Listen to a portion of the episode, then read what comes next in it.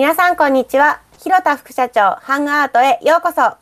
この番組は株式会社プロジェクト副社長のスポンサーのもと、私、あずさと広田副社長でお送りするビジネスに関する内容を発信する番組です。さて、本日のエピソードテーマは、広田副社長の実体験に基づくお話です。年上スタッフが20代の広田副社長を舐めてかかってきた時にこんな風に対応したよです。広田副社長、まずはその当時の状況を教えていただけますか？はい、えー、皆さんこんにちは。広田副社長こと広田拓也です。えっ、ー、と、本日エピソード8のテーマ、なんかこのタイトルだけ聞くと、すごい、えっ、ー、と、あの、なかなかハードな内容な感じがするんですけれど、ちょっとその背背景と、あと、まあ、その時にどういうふうに対応したのかっていうのをちょっと続きで話したいなと思ったんですが、まず、そもそも、まあ、当時、私も26歳とか、27歳とかで、本当に人間として、社会人としても未熟だったので、えー、そういう意味では、まあ、お互い様話っていうことで話したいなと思ったんですが、まあ、当時、私はまだ会社の取締役に、まあ、本当に形式的ですけど、なったばっかりっていうのと、あと、その当時、私は会社の仕事として、仕事として、朝夕はですね、畑でこう雑貨、私雑貨加工メーカーをあの経営してて、まあ、今月で退職するんですが、あの当時まだその会社を作ったばっかりの時で、朝夕畑で雑穀を作って、まあ、これ結構大変だったんですよ。農業ってすごい大変でですね、皆さんやってみてください、ぜひ。で、日中は工場で働いて、まあ、えっと、工場の勤務したり、実際中の加工工場ですね。あと総務のような仕事をしたりってことで、まあ、若いからできた働き方をしてた時代だったんですけれど、まあ、とある日、やっぱりあまりにも、あの、疲れがね、こう、重なって、疲労が重なってしまったから、まあ、事務所にいるスタッフにだけ声かけて、多分記憶にある感じでは16時半とか17時ぐらいに上がったんですよ。就業がうちは17時半、18時だったかな、当時は。17時半だか18時ぐらいだったので、まあ30分から1時間ぐらい早く上がっただけといえばだけなんですが、それが、その私よりも6歳ぐらい年上の工場の、まあ、スタッフにはなんか気に入らなかったみたいで、自分に声かけられて、声かけられてないみたいなやつがですね。で、翌日にその件で、ちょっと応接スペースになんか私を呼び出してちょっと話があるんでいいですかみたいな感じで。で、その件で私にこう、噛みついてきたんですよね。自分には声かけられてないみたいな話で。で、まあ、気持ちはもちろんわからなくないんですけれども、もう僕は僕で朝夕、雑穀の方の仕事して日中やってヘロヘロだったこともあって、カチンって来てしまったんですよ、当時。だから、ついつい、いや、じゃあ、あなたの仕事は、あの、自分がやるから、今すぐ帰っていいですよ、と。で、帰らせたんですよ。もうその日。いや、仕事しますって言ったんだけど、いや、これはいいと。会社命令で、えー、だから帰っていいと。あの、休暇扱いにはしないし、で、ついでに言うと、明日も来る必要ないって言ったんですよ。僕もちょっと、あの、切れちゃって、明日も来る必要ないよと。明後日から来てくれと。あなたの今日の分と、あと、明日の分の仕事は自分がやるから、あの、いいと。っていうことで、え帰らせたんですよね。で、まあ私はそれを言ってしまったから、言ってしまった手前、もうはっきり覚えてるんですけど、その日は翌日の朝4時半まで工場で仕事してましたから、まあそもそも2人分やんなきゃいけないから、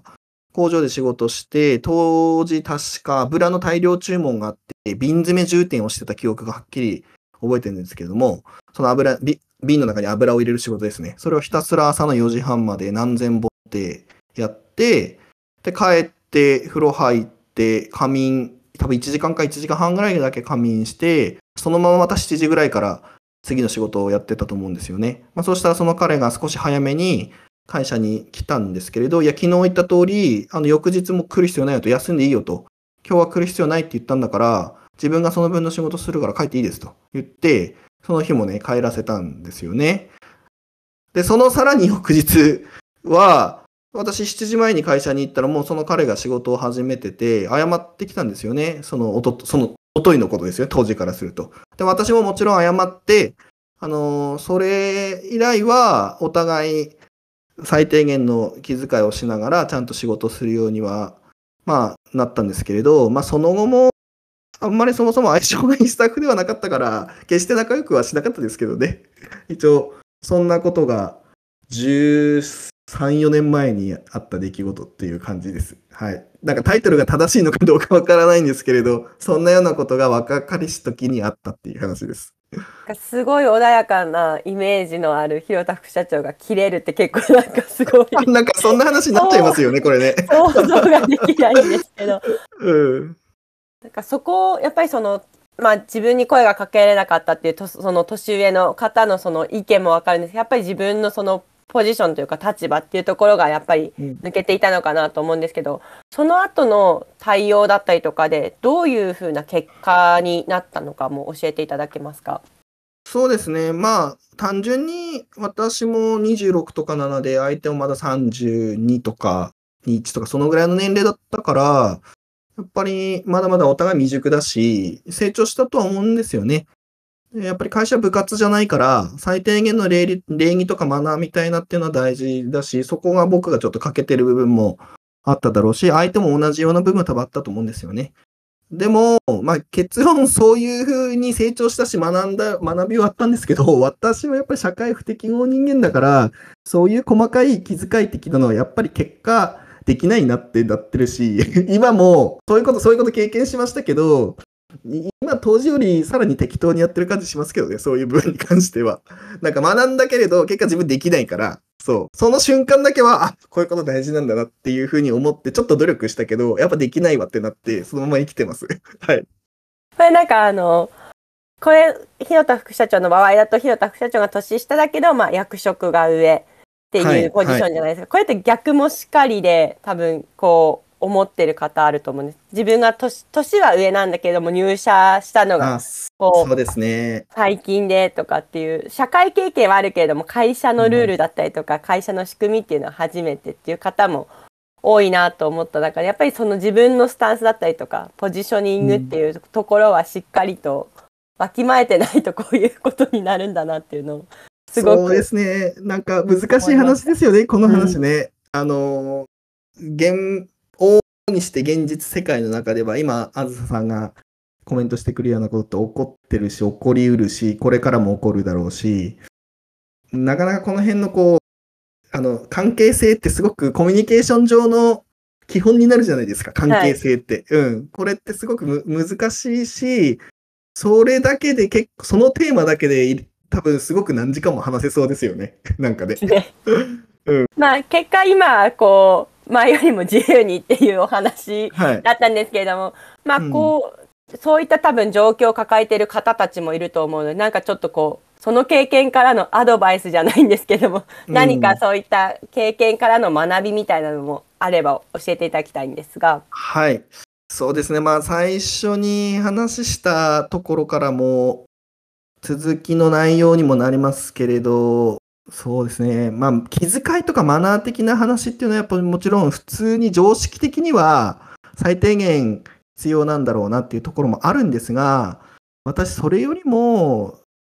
まあ、それよりもというか、それは、それとして、やっぱり組織っていうのは、はっきりとした上下関係みたいなやつっていうのは最低限大事なんじゃないかなと思うんですよね。あのーこう、巷ではよくティール組織とか、フラット型組織、フラット型組織のこうフラットマネジメントみたいな話とか、いろいろ出てるし、みんなそういうのをインプットしてるから、最近まだ作ったばっかりの会社なのに、そういう話をする人やっぱりいるんですが、小さい会社とか小さなプロジェクトとか起業したばっかりの会社って、やっぱりトップダウンと縦ラインでゴリゴリ引っ張って、もう上下関係がもうはっきり高校時代の部活みたいに存在してたとしても、その状態の方が仕事しやすいんじゃないかと思ってるんですよ。最初のうちは。あの、一緒に物事をおしなべて合意形成して進めるみたいなやり方ももちろん反対はしないんですけれど、私のちょっとまだ年齢での経験とかで言うと、まあ、縦ラインはっきりさせて責任を誰が取って誰が作業するのかみたいなものをはっきりさせた方が、小さな会社とか小さな企業っていうのは進むと思ってて、で、その中で部活じゃないから、たまには、今みんなそういう意味で言うと怒らない時代になってきちゃったんですよね。日本人特に怒る人本当減ったなと思ってるんですよ。僕未だに普通にあの、そんな温和な印象って受けるかもしれないですけど、すごいスタッフにはあの厳しく言うんで、あの、たまには誰かが甘えてんじゃねえぞっつって、これ仕事なんだからちゃんとやれと。でそれが気に入らないんだったら他のところで働けっていうのも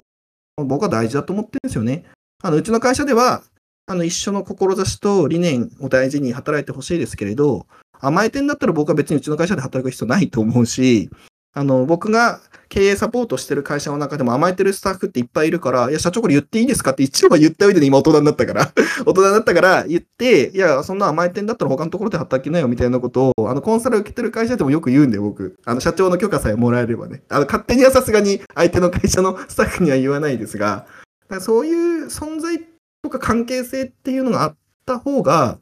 あの、物事ってやっぱスムーズに進むことはあると思うので、まあ、我慢して働く必要なんてお互いないし、自分がどうしたいかだけっていう私が普段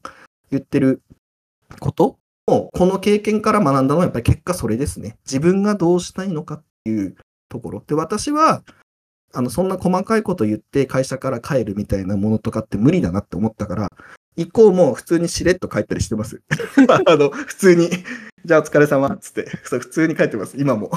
じゃあねっつって、誰にも言わないで帰るときもあるし、そう、全然帰ってます。でもそれでも、みんなから、あいつ何してんのか分かんないとか、なんかあいつ大丈夫みたいな風に思われないような最低限のお互いの理解とかコミュニケーションと圧倒的な仕事の結果を出すっていうスタンスでやってるっていうだけです。はい。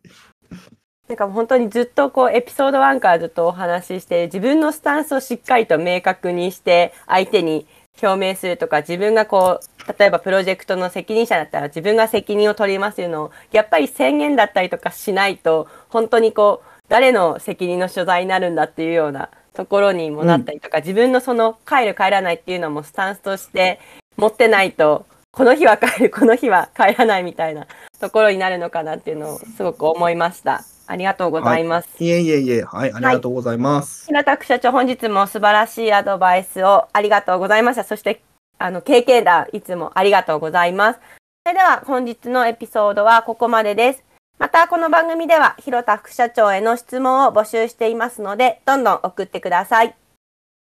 はい、えー皆さんからの質問を楽しみにしています。えー概要欄の、えーコメント欄のフォームからですね、お送りすることがができますので、えー次回まで素晴らしい一日をお過ごしください。ありがとうございました。また次回の放送でお会いしましょう。さよなら。